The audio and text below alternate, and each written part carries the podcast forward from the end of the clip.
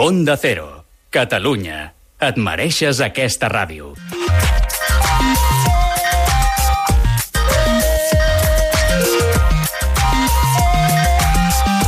Made in Japan, amb Ramon Soler Padró.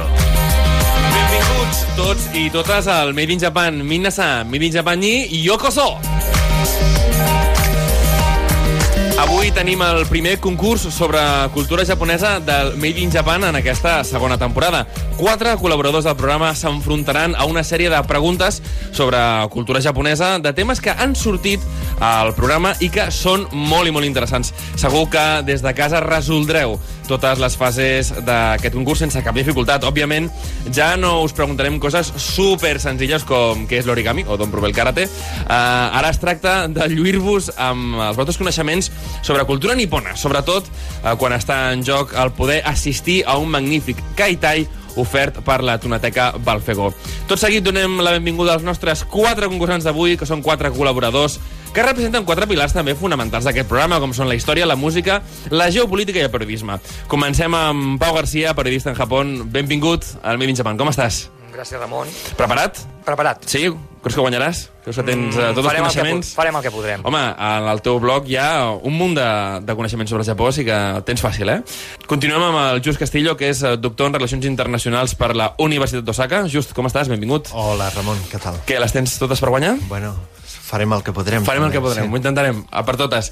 També tenim el Toni Torres, eh, de l'estudi Here Comes the Sound, i també representant d'artistes japonesos aquí a Espanya. Benvingut al Made in Japan, benvingut a aquest concurs, Merci un altre cop. i, i molta sort. Merci, la necessitaré. I per acabar, el Jonathan López Vera, historiador expert en història del Japó, ja un vell conegut també del programa. Com estàs? Molt bé, molt bé. Amb ganes de, de participar? Amb ganes de no cagar-la. per totes, doncs. Comencem amb la primera fase. Made in Japan, el programa sobre cultura japonesa d'Onda Cero Catalunya.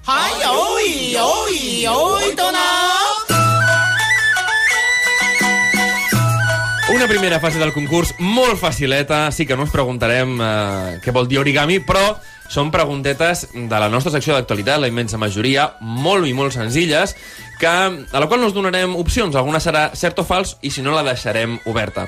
Donarem pas a cadascú de vosaltres perquè ens dongueu la resposta que cregueu més oportuna i a partir d'aquí desvetllarem amb una nota d'àudio quina és eh, la resposta correcta. Comencem amb una ben facileta que diu el Japó és una de les societats més joves del món. Comencem per si és cert o fals. Pau, Jo diria que és fals. just, Fals, també. fals. Uh, Toni, Jo crec que és fals. fals. Jonathan, Falsíssim.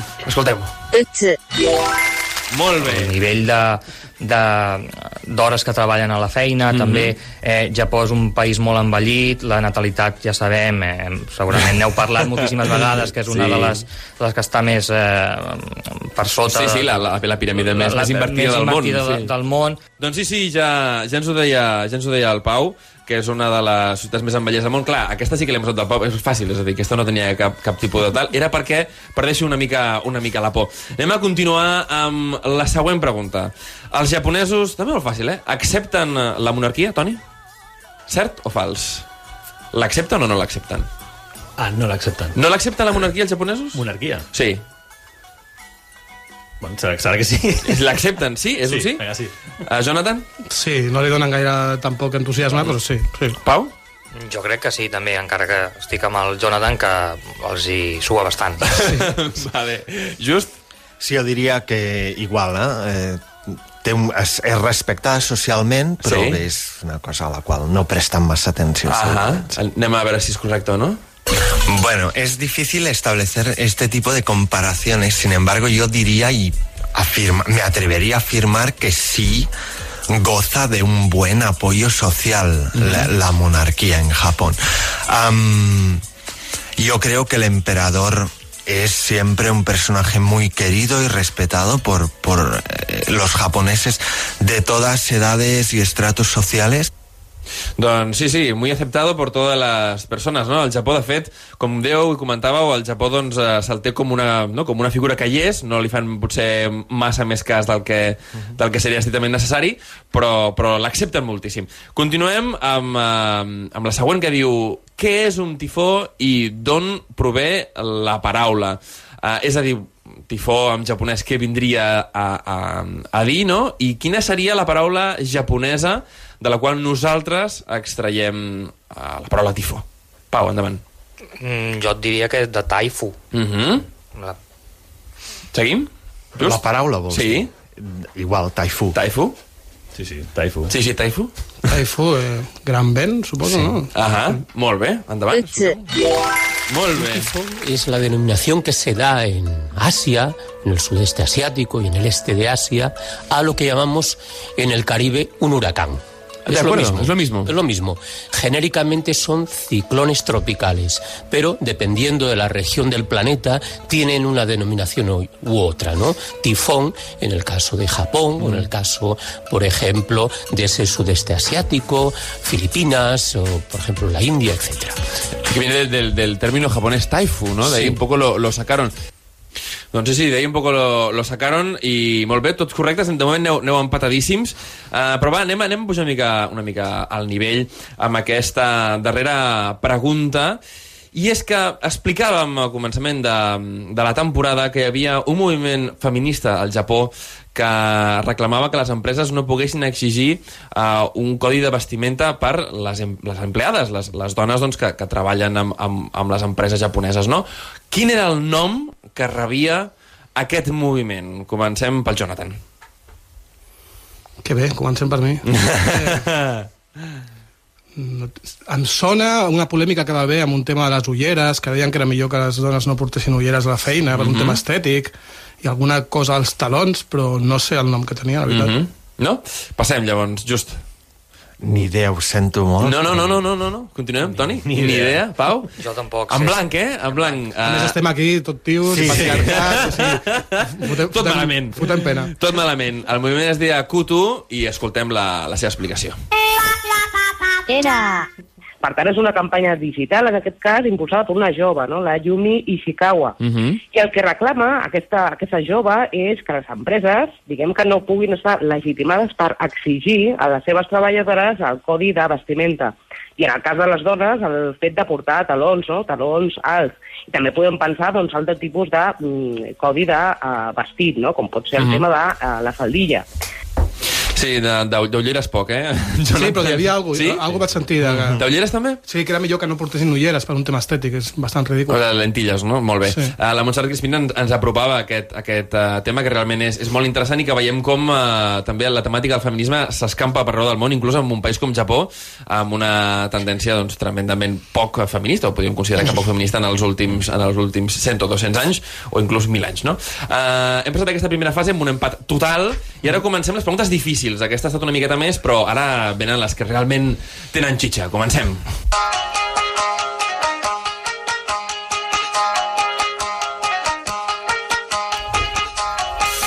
I eh, recordem que hi ha en joc el poder assistir a un magnífic Aitai ofert per eh, la Tonoteca Balfegó en el guanyador d'aquest eh, d'aquest concurs, però des de casa, a partir de dissabte també eh, podreu participar a les nostres xarxes socials i és que el guanyador tant del concurs a Instagram com a Twitter també podran assistir juntament amb el guanyador d'aquesta sessió aquí a la, aquí a la ràdio. La primera pregunta d'aquesta segona fase, una, una fase una miqueta ja més complicadeta, um, la primera pregunta diu així. En una repassada dels anime més destacats dels darrers 10 anys amb l'Oriol Estrada de Manga Barcelona, ens va, ens va parlar d'un anime que va decepcionar molt els fans del manga original. Escoltem com descrivia ell aquell manga. Uh, el que sí que sé és que aquesta sèrie, l'anime, va decepcionar bastant Sí, és veritat. perquè va fer molts canvis respecte a la història original de, del manga. Que també és una història original del manga. Explica'ns, doncs, per a aquella gent que encara no, no hagi conegut aquesta A història. veure, són dos... Eh, és un món així, diguéssim, fantàstic, entre, podem dir, steampunk fins a cert punt, mm -hmm. eh, on hi ha dos germans eh, que juguen amb l'alquímia, eh, que és la, la màgia, diguéssim, que, que fan servir allà. Doncs Tot un- també molt euro europeïtzat, eh? tot dir- molt europeu, sí, sí, sí totalment. Doncs un, un per al cos i l'altre per mig. eh? I llavors busquen la, aquesta pedra filosofal, no? Però és una història molt més complexa que això. Eh? Diguem que això és el punt, el punt de partida i és un món amb molts personatges i, i molts intríngulis allà, molt, molt interessant, molt, està molt bé. Molt bé, doncs uh, ja heu escoltat la descripció, ara anem a veure les opcions que, que us donem per, uh, per a veure, saber quin és aquest, uh, aquest manga del que ens parlava l'Oriol. Opció A, Full Metal Alchemist. Opció B, Ghost in the Shell. Opció C, Attack on Titans. Opció D, Dragon Quest. Comencem per tu, Toni. Jo diria que Dragon Quest. Dragon Quest. Uh, seguim, uh, Jonathan? Full Metal Alchemist. Full Metal Alchemist, Pau? Full Metal Alchemist. I... mm, Just? Doncs ni idea, però per majoria diré full, full Metal Alchemist. Clar, aquí, aquí, hi ha, aquí, aquí hi ha un problema, i és que el que comença i no se la sap té, té totes les de perdre. doncs, uh, doncs sí, és Full Metal Alchemist.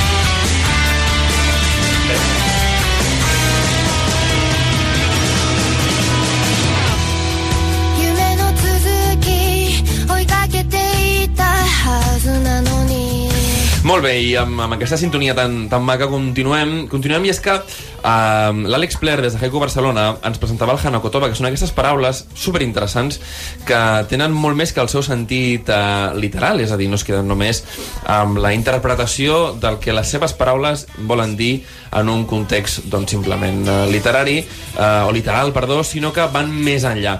I en aquest cas ella ens parlava d'una paraula que és ayaigasa. En aquest cas us demanem quin és el seu sentit ocult, i no el literal, d'acord? El seu sentit ocult. Uh, us dono quatre opcions, um, i comencem per la primera, que és compartir paraigua, la segona, amor sota la pluja, C, la tercera opció, signe d'amor i intimitat entre dues persones, i la darrera opció, que és caritat cap al que ho necessita. Uh, comencem amb tu, Just. Potser la quarta? Caritat cap al que ho necessita, d'acord? Jonathan? Mira, tinc el llibre i l'he llegit, però... Ostres, eh, aquí et posem a, Ai, ai, a prova, gassa. eh? Ai, ai, gassa. És que les altres són massa literals, jo em quedo amb la quarta també. Amb la quarta, caritat cap al que necessita, molt bé. Uh, anem amb el Pau. Mm, Jo també diria la quarta perquè sé, em, em surt molt, molt literal, ai, que vol dir Sí, amor, mhm. gasa seria paraigües, Paraigües, sí. però també em quedo amb la, amb la quarta. Vale, Toni, i tu? Yo como hemos venido a jugar, ¿no? vinga, vinga, va per totes. Eh, la segona era la d'amor per... La, del, se- la segona era Amor sota la pluja. Pues aquest, sí, sí, aquest. Amor sota la pluja, eh? Que maco. Doncs Era cap de vosaltres escoltem el significat. Eh, vol dir literalment eh, compartir paraigües. Mhm. val? Els kanjis són els de compartir paraigües, Mhm. eh, que porta les dues coses. El que passa que com a paraula, com a paraula unificada, eh, vol dir eh, compartir paraigües però com a senyal d'amor i intimitat entre dues persones. És a dir, eh, aquest moment de que potser només portes un paraigües o en portes dos però només n'obres un i decideixes Compartir-lo. compartir-lo amb la persona que va amb tu un dia de pluja. Aleshores, clar, realment, si estàs compartint paraigües amb algú, és veritat que, que serà una cosa molt... De proximitat, De proximitat, etc. I, però per ells, en una cita, per exemple, en una primera cita, que es posés a ploure i compartir un paraigües Oh. és com una cosa superromàntica i llavors és en plan, vale, això va de debò. Això va de debò, eh? Això va de debò. Per tant, no és Amor sota la pluja, que podria ser-ho, no? ser, Però sinó el, el, el signe d'amor i intimitat entre dues persones. Ho sentim, Toni, tenies l'opció de recuperar el, el, el puntet perdut de la, a la secció anterior, però en aquest cas cap de vosaltres uh, us l'endueu. Um, a, a mi, en aquest punt, m'agradaria preguntar-vos, vosaltres que, que coneixeu bé la cultura japonesa, um, com, com uh, veieu que els japonesos experimenten del tema doncs, de, de les relacions romàntiques? Perquè sí que és veritat que hi ha consens entre tothom que és molt diferent a com uh, es viu a, a Occident, no? Jo crec que la teoria la tenen, la tenen apresa. Sí? I a més tenen aquestes coses que ells troben molt romàntiques, com això de compartir paraigües i tal, però després posar-lo a la pràctica ja és una mica més, mm. més complicat, no, no els hi acaba de, de sortir. Bueno. Passa com amb el futbol, arriben fins a porteria, però després xutar, com que no. Els hi costa, no? El, el Toni, clar, està casat amb una, amb una japonesa i això en sap... Vigila què dius ara. Sí. Això ens pot donar moltes classes, no? Explica'ns com, com, um, com, com el món amorós al, Japó, al Japó, no? Tu que estàs casat amb una japonesa, com s'experimenta? Crec que els temps estan canviant també, llavors imagino que la gent jove també ho estan fent d'una altra manera, perquè tinc també amics que són músics, més, més gent jove i Mhm. tal, i, i també crec que tenen interessos, pues, inclús també tinc una, una amiga que és, és baixista és de puta mare i tal, i aquesta és, eh, està sent lesbiana també, no? Mhm. Llavors, eh, crec que és un... que estan... O sigui, podria Que és dir- el món artístic, no? Que és sí, un altre és diferent, no? és diferent. Llavors, per exemple, en el meu cas, eh, crec que mm, també depèn de, de la situació. Per exemple, la, la meva dona actua potser una mica diferent quan està a Japó que Mhm. quan està aquí. Mhm. Aquí també, clar, allà quan tenia la feina i tot, doncs imagina't, o sigui, arribaven tardíssim i, i llavors es buscava sobretot els dissabtes, els diumenges, dies que potser són més de festa, Mhm. com per intentar fer coses de parella. Aquí, doncs, bueno, doncs imagina't, des del període de Nadals, que són dues setmanes, que van, sí. clar, vull dir que això ja no hi ha, no? És que, no sé, o sigui, és interessant, no sé. És completament un altre, un Sí, és un altre, altre món. un altre Sí, sí, sí. molt diferent, Sí, no? sí, sí. No sé si, si Pau, tu d'això en parles en, en el teu blog, perquè crec que, de fet, la primera vegada que vas entrar al programa va ser per parlar d'això, de relacions personals, no? Um, com, uh, com recomanaries a alguna persona doncs, que té, pot tenir dificultats al Japó a l'hora de- d'interactuar amb les persones ja més enllà del, del món amorós, no? Eh, Com donar alguna, alguna recomanació?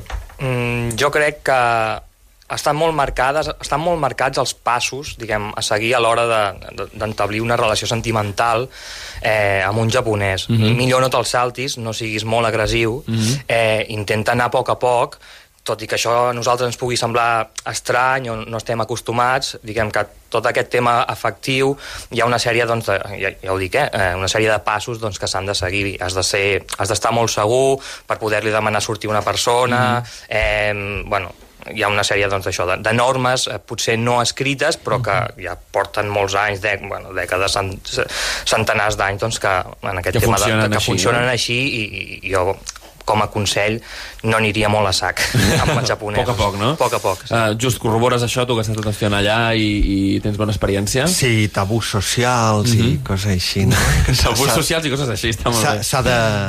S'ha d'anar amb compte amb els Mhm, japonesos. mhm, S'ha d'anar amb compte. Doncs anirem, anirem amb compte, però sempre amb molta confiança, eh? que no s'ha de tenir por a res. Continuem amb, eh, amb, una, amb una altra paraula que ens acostava l'Àlex Pler, eh, que en aquest cas és tentori, eh? que segons ell eh, és la voluntat de fer una cosa amb el propòsit d'obtenir un bon resultat. Però a quin art exactament es referia ell que es va fer servir per primer cop? Donem quatre opcions. La primera, poesia.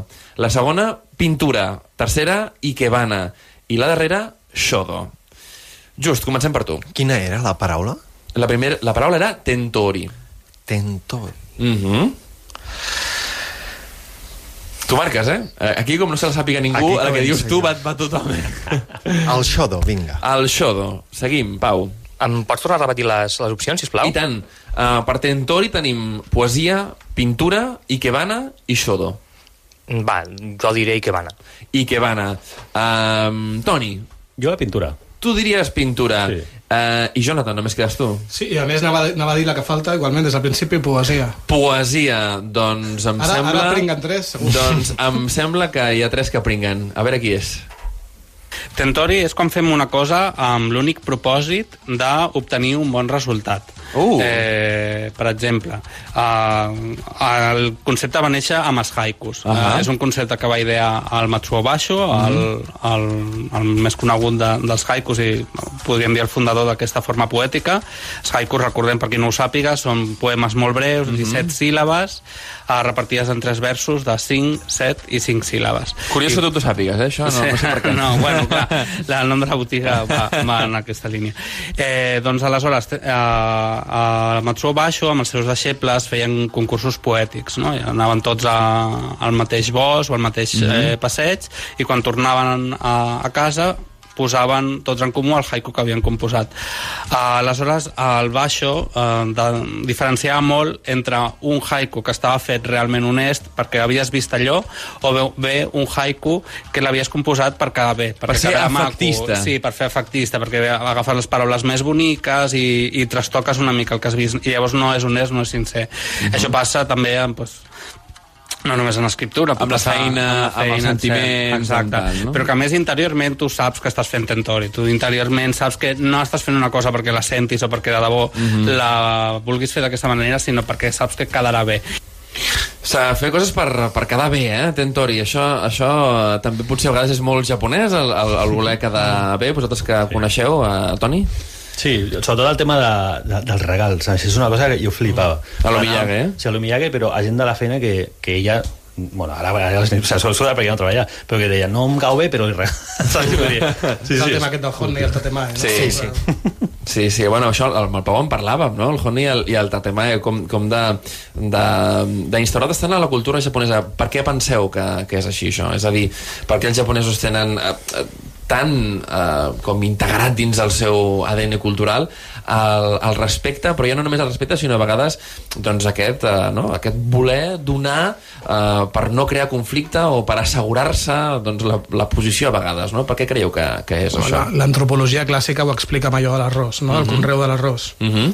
Que per conrear un camp d'arròs fa falta no només la família que el té, sinó els veïns, perquè fa Mhm. falta molta gent, i llavors hi ha aquella explicació que diu que com que depens de la resta de gent del poble, doncs més et val portar-te bé amb ells i tenir bon rotllo, perquè Mhm. ells vindran al teu, teu camp, tu hauràs d'anar als d'ells, i que això ha quedat una mica com a l'ADN, no? De...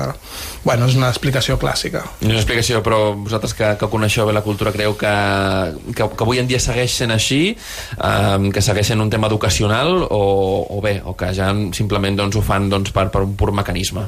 Jo en aquest cas, eh, fa poc vaig veure una sèrie eh, Mhm. en la qual sortia un, un exemple molt clar d'aquest Honnei Tatemae.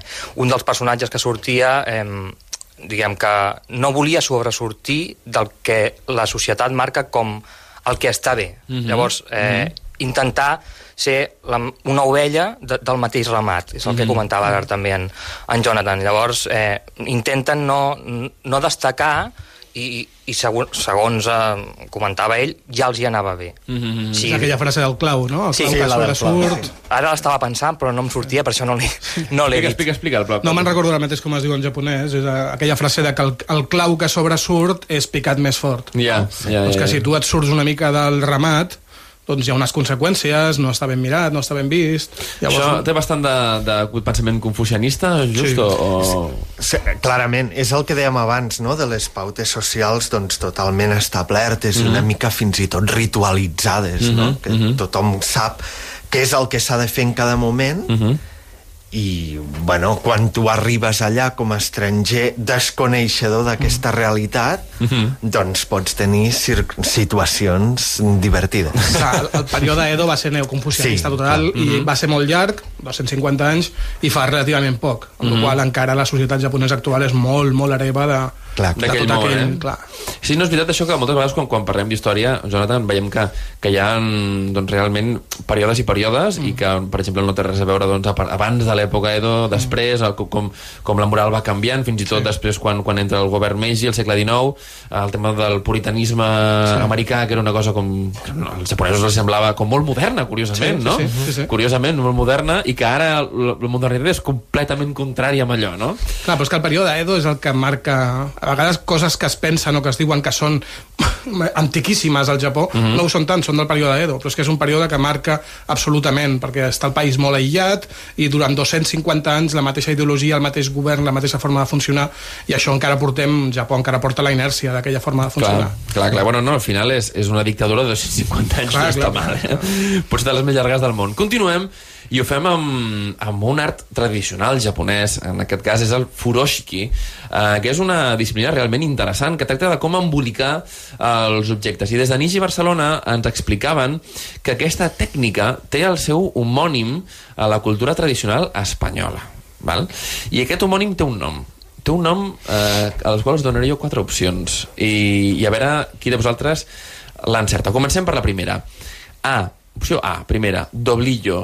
Opció B, anudo. Opció C, atillo. Opció D, empaquetado.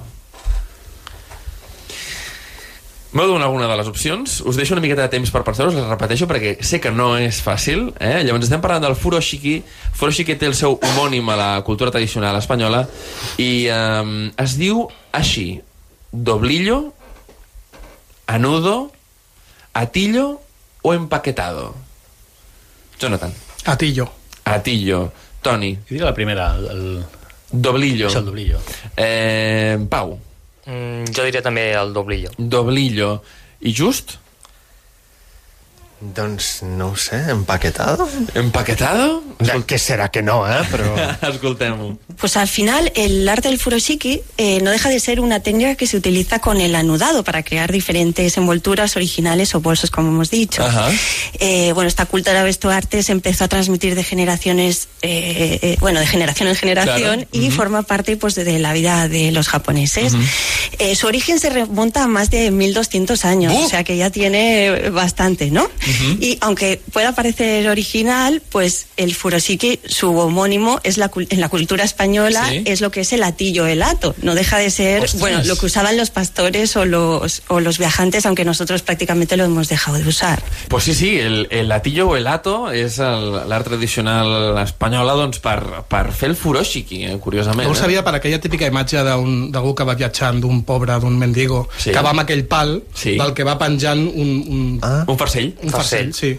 És que és així? Això en castellà és latillo. El latillo, sí, sí, és cu- curiós, eh? Amb, amb, amb, eh, amb Nigi Barcelona eh, vam, vam, vam fer un curs aquí eh, interessantíssim sobre, sobre com fer com fer furoshiki i de fet eh, vam estar, diguéssim, compartint la taula amb un origamista eh, que també ens va explicar una cosa interessantíssima i és que eh, els origamistes del món tenen un, una espècie doncs, de, de consell que es reuneixen una vegada a l'any eh, i fan, doncs és molt interessant realment, perquè sí, sí, són convencions d'origami eh, i de fet que l'origami no, no fa ni, ni 70 anys que, que està unificat, es va fer un codi d'origami amb, un, amb un congrés a París i que allà es veu que es reuneixen tots cada una vegada a l'any i eh, no, ensenyen doncs, cadascú les seves noves eh, tècniques i tal, no? o sigui que tot està completament doncs, eh, ester... bueno, estereotipat no, perdona, està tot, tot completament explicat i, i llistat, és a dir, eh, és una, en fi, una convenció ja mundial sobre, sobre l'origami. En canvi, el tema del furoshiki és un tema que sí que al Japó es practica molt, però que sembla que ha sortit menys del Japó, com altres, eh, no? com altres arts tradicionals com, com, com l'ikebana. Vosaltres, mm, personalment, practiqueu algun, algun art tradicional eh, japonès o, o cap de vosaltres fa? Jo antigament feia judo, si es pot considerar Sí? també art. I ja està. I ja està, eh? Sí. Si tingués temps. Sí. el temps... El, el, te- el temps és... Eh, És l'art tradicional japonès que practiqueu tots. Expliquem l'art tradicional de treballar. De treballar. Que també és molt que japonès. també és Sí. molt japonès. Sí. Fantàstic. Va, comencem eh, ja la recta final d'aquest eh, concurs amb la següent pregunta. I és que a l'any 9 eh, és tradició menjar peix seco encurtit i el Haji Mekishi de l'Agència Nacional de Turisme del Japó ens explicava que això té origen en l'ús que se li donava tradicionalment al peix petit que no s'utilitzava perdó, pel consum. Però llavors, per a què es feia servir? Va, eh, alguna, algú que es vulgui aventurar a donar un ús eh, pel, pel peix petit que no es menjava eh, tradicionalment al Japó? Aquí no dones opcions. Us el donaré, però primer anem a, anem a intentar veure què, què us surt. Hòstia. No, eh? És que perquè es pot utilitzar peix, peix petit. Ah, és, és que aquí el peix Ah, petit... el Toni, el Toni té una idea. peix petit també és es molt menja. friqui, perquè penso en el, en, en el dia de cap d'any, que la gent té els matsuris aquells, que Mhm. uh, hi, ha, hi ha aquell joc dels peixos, Ahà. que no fos Ah, per... allò de, sí, allò d'agafar com amb una espècie de- Val, doncs us donaré les opcions millors. És que aquí es menja, aquí es menja el peix petit. Clar, clar, clar, clar, aquí es menja. Doncs allà es feia, es feia servir originalment A, per alimentar els gats, B, per generar un sac especial de cap d'any, C, com a abono o adob pels camps, o D, per a preparar una sopa pels més petits. Um, I comencem uh, pel Pau.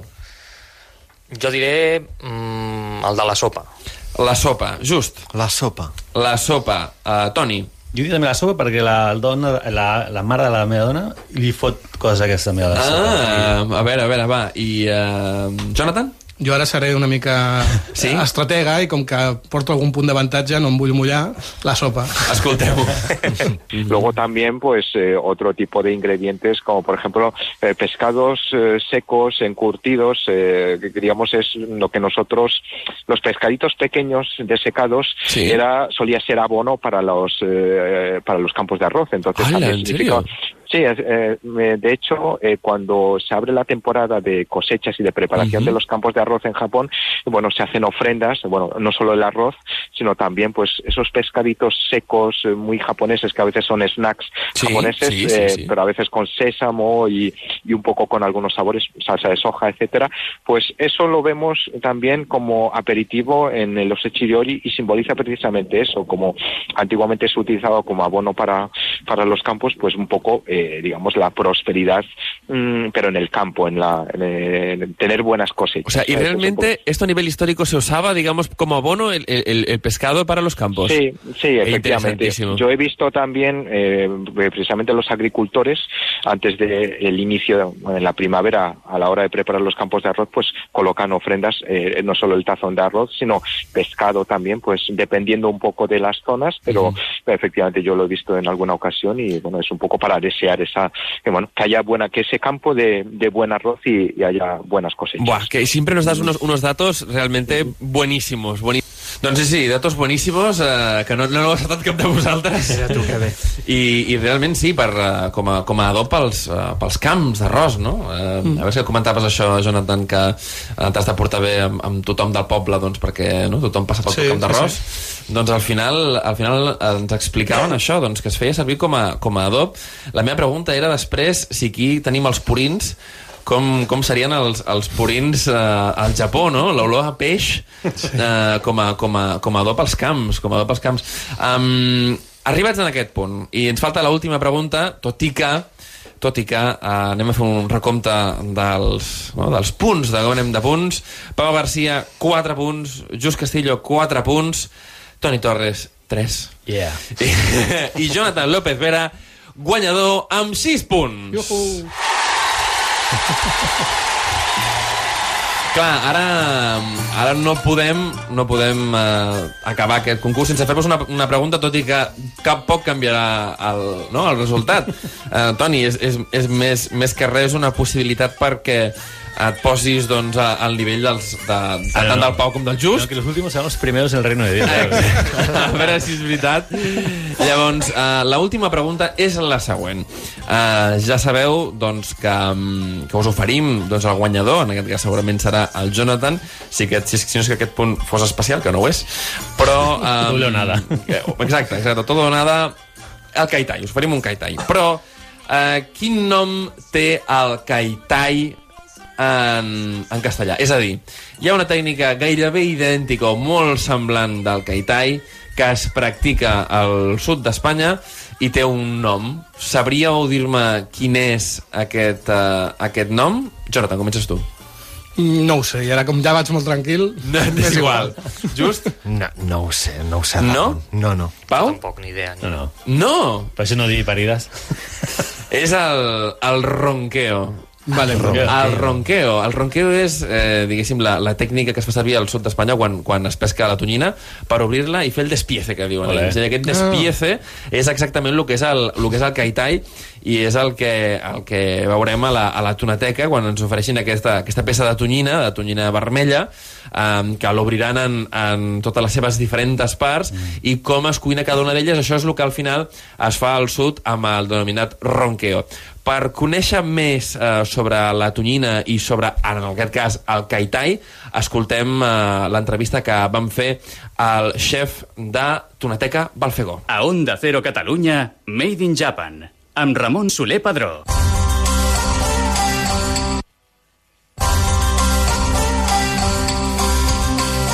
Setmana també volíem eh, parlar-vos una miqueta de gastronomia japonesa i en aquesta ocasió, que recordem avui, entrevistàvem el xef de la Tonateca Balfegó i ell ens donava totes les claus sobre la tonyina, en japonès el maguro. I ja sabeu que aquest és el peix central o més important de la gastronomia nipona. Recordem, doncs, aquesta magnífica entrevista amb Ekaitz Apraiz. Ekaitz Apraiz, me encanta el nombre, super sonoro. Casi Oye, japonés. Casi japonés, ¿eh? Casi. Oye, ya te acercas muchísimo. Oye, ¿por qué, eh, ¿por qué el atún? Vosotros estáis en, en Tunateca, eh, que es este maravilloso restaurante que tenéis en Diagonal, en la avenida Diagonal, eh, tocando a Montané. Eh, ¿Por qué el atún es el centro de, de la, de la gastronomía japonesa? ¿Por qué, ¿Por qué tanta importancia por el atún? Bueno, eh, el atún o maguro, como, como tú has dicho, es una de las piezas claves de la, de la gastronomía japonesa, sobre todo en todo lo que tiene que ver el consumo en crudo, que es, Sí. es una parte muy importante de la gastronomía japonesa, ¿verdad?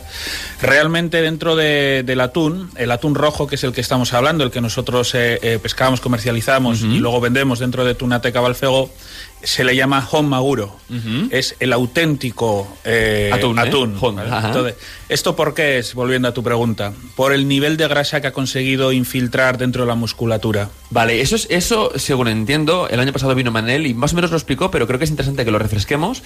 Había una diferencia cuando los japoneses llegaron a España del atún que se pescaba aquí al atún que, mm, por ejemplo, consumían en Japón, ¿no? Que es el tema de la grasa. Cuéntanoslo un poco para que estemos enterados. Bueno, intentaré hacer un resumen rápido. Esto tiene que ver con, con la vida del, del propio atún. Eh, por ejemplo, nuestros atunes que están en el Atlántico, en el Atlántico Norte, hay, o- hay otros bancos que están por Alaska, por Canadá. En el momento en el que sienten la necesidad de reproducirse, emprenden un viaje migratorio hasta el Mediterráneo. Hemos de entender que estos viajes eh, migratorios para reproducirse son muy duros y en estos consumen sus eh, reservas caloríficas. Es decir, cuando llegan a reproducirse, que lo suelen hacer todos los años en el mismo sitio, en el Mediterráneo, han consumido todas sus, sus energías, de manera que, por entendernos, en un argot un poco más de calle, pues vienen delgaditos. ¿eh? Entonces, eh, en la cultura japonesa lo que precisamente se le da valor es este porcentaje graso, es decir, hagamos un símil con un producto terrestre que podría ser eh, la carne de, de guayu, eh, la más De famosa. ternera, ¿no? De ter- lo que sería nuestra rubia gallega o la, eh, la de Wagyu de, de Japón. El valor que tiene es que tiene mucha grasa, ¿verdad? Está veteada. Infiltrada, sí. Son estas carnes marmoladas. En el atún es lo mismo. Al haber sido un animal que ha conseguido infiltrar dentro de su musculatura la grasa, que si no, mal, si no estoy equivocado, es el único pescado que ha conseguido, es lo que hace que sea mucho más sedoso en boca. Qué Es- interesante. es esto lo que le da el valor gastronómico en la cultura japonesa. Cuando se pescaba antiguamente, en- bueno, y a día de hoy también, de parte- depende del arte de pesca, cuando se pesca en el Mediterráneo, es cuando ha vuelto de hacer el viaje migratorio para reproducirse. Entonces ha gastado mucha de esa, de esa grasa, entonces está más sequito. Claro. Para entendernos. Entonces lo que hace Balfego, si, si no lo tengo mal entendido, es eh, capturarlos, pero mantenerlos vivos en, en- en alta mar, eh, en, en superficies cerradas, eh, para que poco a poco, eh, mediante alimentación natural, pues vayan, vayan engordando otra vez, ¿no? Exacto. Nosotros mediante la técnica del cerco, que no deja de ser de hacer un círculo gigante con, Sí. con unas redes que se van cerrando hasta que el atún queda dentro. Y de ahí los transportamos hasta nuestras instalaciones que están en, en el mar, en, en- en la mella de mar. Aquí efectivamente es muy importante la alimentación, que siempre es natural. Y también es muy importante que al capturarlos y no pescarlos terminan su ciclo reproductivo. Es decir, terminan desobando sobre todo el atún que hace eh, una, una década, década y pico estuvo ahí. En, Sí, es verdad. Estuvo ahí justito. En peligro, ¿eh? Bajó mucho la biomasa. No llegó a estar en peligro, pero estuvo ahí en la frontera, a puntito de, de declararse eh, especie protegida. Eh, en nuestro caso, pues termina Desobando y por tanto... Sí. Vale, muy interesante. O sea, dando pie a una segunda generación de, de atunes del Mediterráneo. ¿eh? Bueno, de hecho, en, en Japón, au- aunque allí lo consumen todo, porque son unos auténticos devoradores de, de atún rojo, para ellos es como, como el, el, el sumum de su gastronomía, ¿verdad? Ajá. Pero a los que más valor dan son a los grandes, ¿vale? Porque Los de 500 kilos, ¿eh? es- exactamente. O ah, nosotros solo pescamos a partir de 150 kilos, aunque la legislación permita pescar a partir de 30, 40. Ujú, ujú. En, en- en la cocina japonesa se, eh, se premia la constancia, es decir, si tú tienes una receta hace 200 años Mantenerla igual. y la has mantenido, eh, eh, eres eh, un gran profesional. En Occidente es diferente, los cocineros nos aburrimos mucho, ¿vale? Entonces hay, en, en estas dos partes que tenemos, sobre Sí. todo en la japonesa, procuramos ser lo máximo respetuosos, lo, lo- lo máximamente académicos posibles con respeto a la, a la gastronomía japonesa. Sin embargo, puede parecer fácil tener una, una misma receta durante 200 años, pero esto implica un nivel de constancia eh, brutal. Esto implica un nivel de querer mejorar la misma cosa por 200 años. Bueno, quizás 200 años es el ejemplo un poco más, más exagerado, pero esta necesidad de querer mejorar el nivel, querer mejorar los procesos, esta, esta mentalidad japonesa de mejora continua, de concentración continua, es la que nosotros desde nuestro prisma más occidental intentamos llevar a esta carta.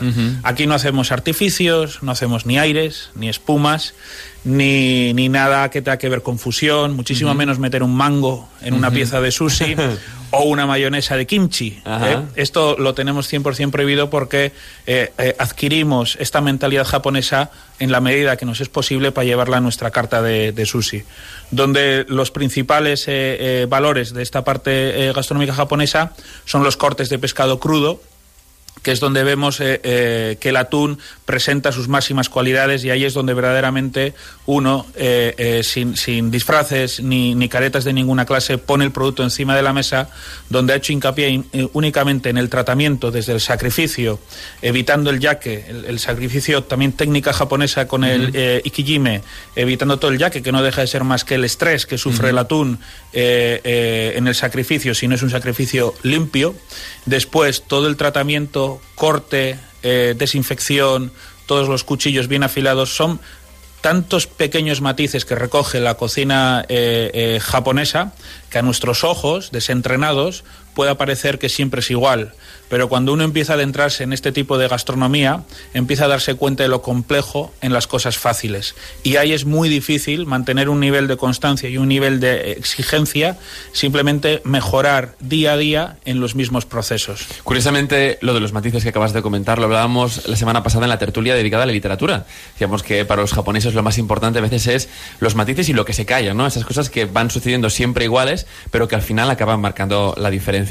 Y tienes razón eh, cuando dices que realmente se observa en vuestros platos la presentación de distintas piezas del, del atún que, que- o que mucha gente a lo mejor no sabía ni que, ni que se podían servir o que podían formar parte de, de una, de una receta. Por ejemplo, me estoy pensando en el, en el morro de atún, ¿no? Que es algo que, que mucha gente relaciona con el cerdo, ¿no? Pero no con el atún, ¿no? Sí, bueno, de hecho, eh, eh, al atún siempre se le ha llamado el cerdo del mar, ¿no? Nosotros hemos preferido llamarlo el cerdo ibérico del mar. el ibérico del mar, por, por el nivel de grasa que tiene, ¿no? Efectivamente, desde nuestro departamento de I+D en la Mella de Mar en Balfegó, constantemente están estudiando la morfología y nos van eh, haciendo llegar diferentes piezas. Una podría ser el morrillo que, que comentas y, y hemos sacado innumerables, desde la médula hasta la oreja, que no es oreja, pero es una ventosa que tiene ahí en, en- en- en la parte de la mandíbula, armónica, que es la parte de la c- cárnica de abajo de la de la de La galla, ¿no? de la aleta. Ah, de la aleta. Sí. Ajá, ajá. El paladar, Vaya, inclu- vaya. incluso los ojos. Eh, para valientes, ¿no? También. Bueno, realmente está muy rico. Es, es el primer paso. Nosotros siempre decimos, es aquí, hoy y ahora. No te quedes sin, sin dar ese paso. Claro, por supuesto. Eh, para acabar, eh, hablarle a nuestros oyentes del kaitai que hacéis, ¿no? Una vez al mes. Sí, una vez al mes hacemos el, el arte japonés del kaitai. También para entendernos sería eh, la representación del roqueo, del ronqueo en, en Japón. Ahí efectivamente todo es más litúrgico, todo entra dentro de, de- de- de una, de una escenificación diferente y tal. Y los cortes japoneses también son diferentes a los que se hacen en el sur de, de España. Y nosotros una vez por mes, generalmente suele ser el último eh, miércoles del mes, solemos realizar un kaitai que está abierto a, a todos lo- a, a todos los que quieran venir. Y bueno, sería un placer que vinieseis vosotros también algún día. Y ahí lo que hacemos es traemos un atún de unos 150, 200 kilos y lo despiezamos completamente delante de, de los, de los clientes. Pues eh, desde aquí empezamos a nuestros oyentes, ya repartiremos eh, entradas en su momento, a que vengan a la Tunateca Balfegó y que junto a Ekaecha Price eh, descubran esta ceremonia del Kaitai tan magnífica. Muchísimas gracias por acompañarnos hoy al Made in Japan. Igualmente, gracias a vosotros. A Onda Cero Catalunya, Made in Japan.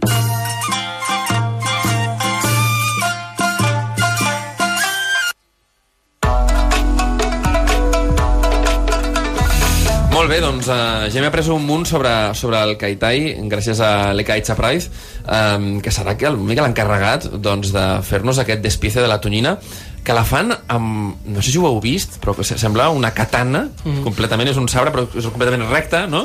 Però, però és, és realment impressionant, impressionant de, de veure I tenen uns preus, aquests ganivets.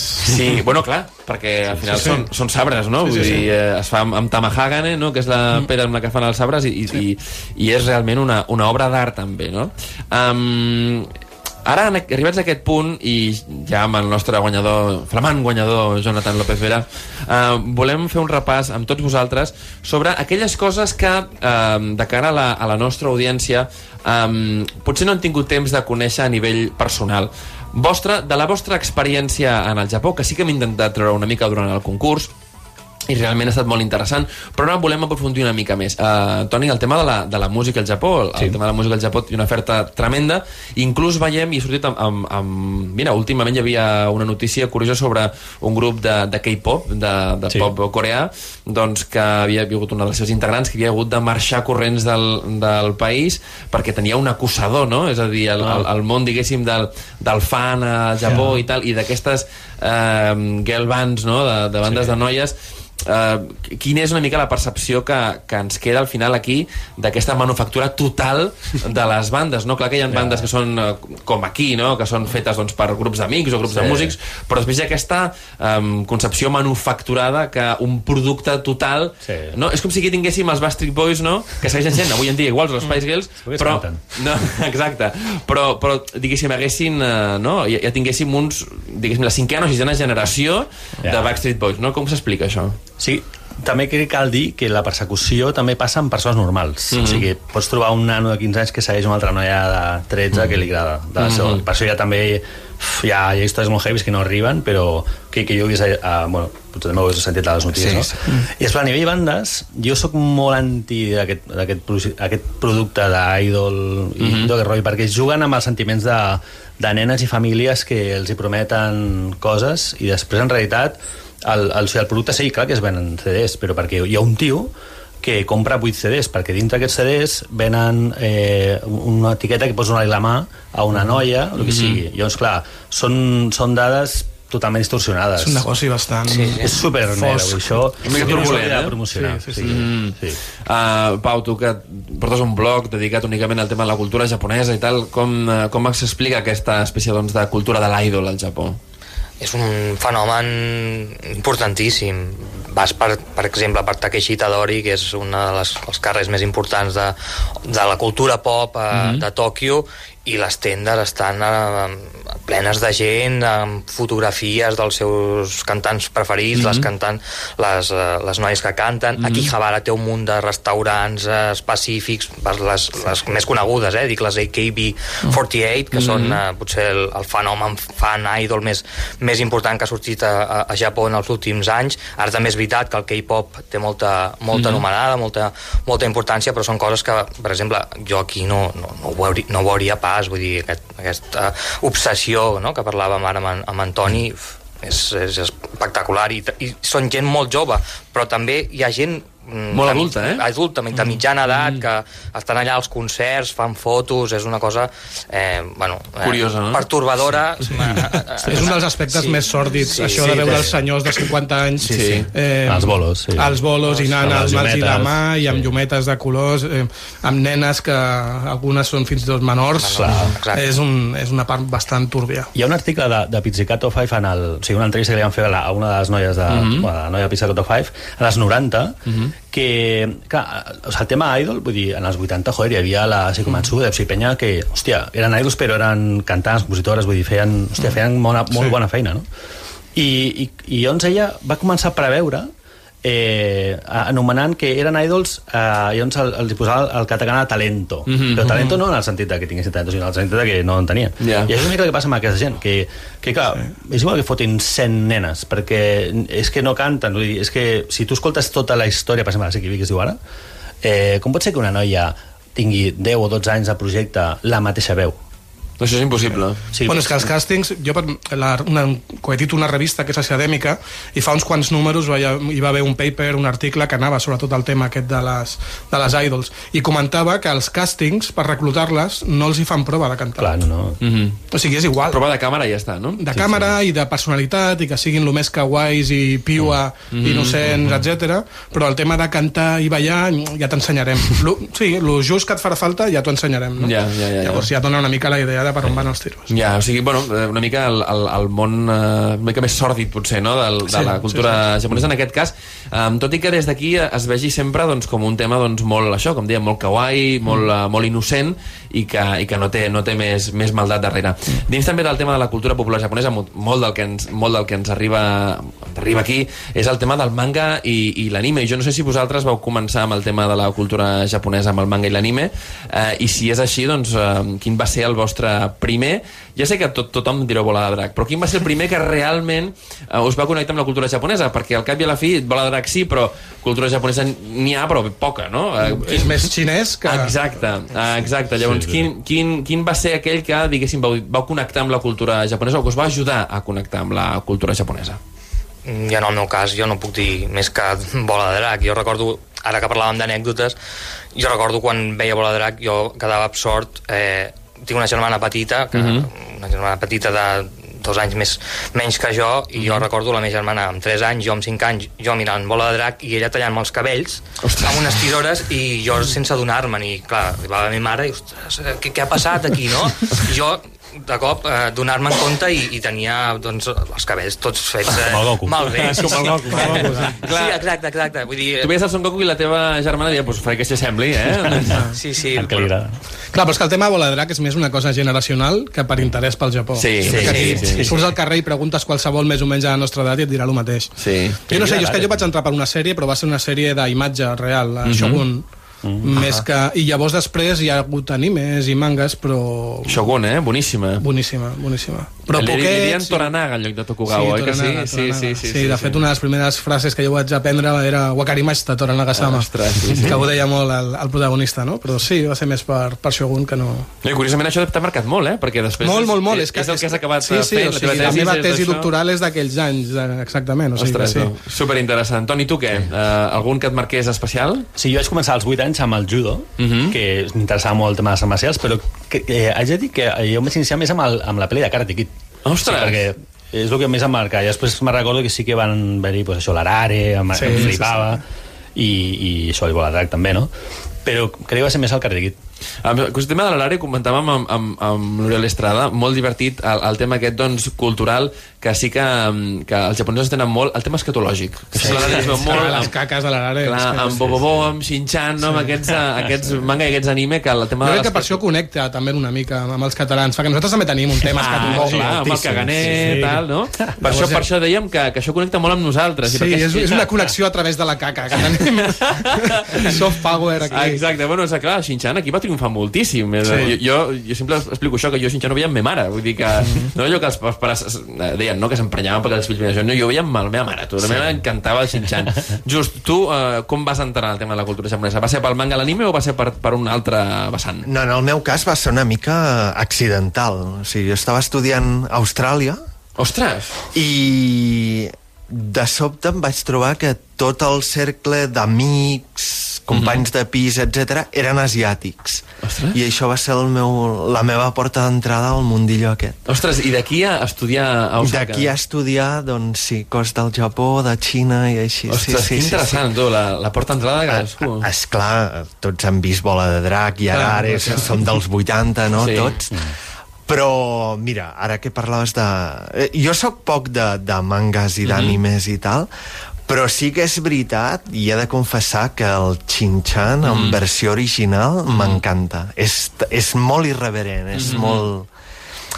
Eh, I no està mal doblat, eh, però és veritat. No, que- però, clar, necessites entendre aquests dobles sentits Sí, que sí. sí. que té, no? I, I quan coneixes la cultura japonesa i la forma com ella es comporta és, és realment eh, genial. Clar, eh, Shin-Chan seria, seria possible realment al Japó o, o és que realment han, han dibuixat un impossible? És a dir, un nen petit que li és absurdament tot igual, té uns sentiments fantàstics perquè realment és molt bon nen, però sí que és veritat, escolta, i això té en comú gairebé tots els, els herois d'anime i manga que ens agraden, que tenen un punt d'irreverència tots, eh? Mm. Tots tenen un punt de que són malcarats, Clar, que tal. clar. Això realment és, és una, una expressió, diguéssim, d'un desideratum japonès eh, per voler-se portar malament en un món en el que els és gairebé crec que, bueno, impossible. dibuixen el honne, no? O sigui, Sí, dibuixen sí, allò sí. que, que els agradaria fer en un moment, o... És com aquella sèrie que hi ha a Netflix de Samurai Gourmet, Mhm. que és aquest senyor eh, jubilat, correcte, que li fa vergonya demanar-se una cervesa pel matí Mhm. un dia perquè no és correcte, però que llavors té com un alter ego, que és un samurai, un ronin que fa el que vol i tal, i apareix quan per fer les coses que ell no s'atreveix a fer. Llavors Ah. el Shin-Chan ve a ser una cosa semblant. I el Shin-Chan i molts altres personatges, com comentaves, no? que fan allò que, que potser ells estan pensant que farien, però que no fan. Doncs um, fins aquí una mica aquest, aquest recull de les vostres pròpies experiències com a, com a persones que coneixeu molt bé la, la cultura japonesa. També molt interessant um, saber quina va ser la vostra porta d'entrada, que això no us havíem preguntat encara, quina Va ser la vostra porta d'entrada. Sí que és veritat que amb el Jonathan ja ens ho ensumàvem una mica, eh? perquè sí que és veritat que el tema doncs, de, de com els europeus vam arribar uh, al Japó, els primers contactes amb el samurai, clar, aquí hem parlat moltes vegades tu i jo doncs, Sí. del, món, del món samurai, però uh, ni amb el Just, ni amb el Pau, ni amb el Toni doncs, havíem entrat una mica a tot això. Um, des d'aquí desitjar-vos doncs, que seguiu uh, amb aquesta passió per la cultura japonesa, que seguiu també participant al, al nostre programa en tots els temes que encara falten per venir, amb aquesta segona temporada del Made in Japan. Eh, I bé, Jonathan, ens veiem uh, molt aviat, en un parell de setmanes, Molt en aquest Kaitai, en aquest Ronkeo, però uh, la versió japonesa, sí. a la Tonateca Balfegó, eh, i espero doncs, que aquesta tonyina estigui deliciosa. A tots vosaltres recordar-vos que uh, aquesta, aquest dissabte sortirà també a les nostres xarxes socials les preguntes per a que vosaltres també pugueu uh, optar a acompanyar-nos en aquest meravellós Kaitai a la Tonateca Balfegó. Res més eh, de la nostra part i us esperem la setmana que ve. Mataraixo! A Onda Cero Catalunya, Made in Japan.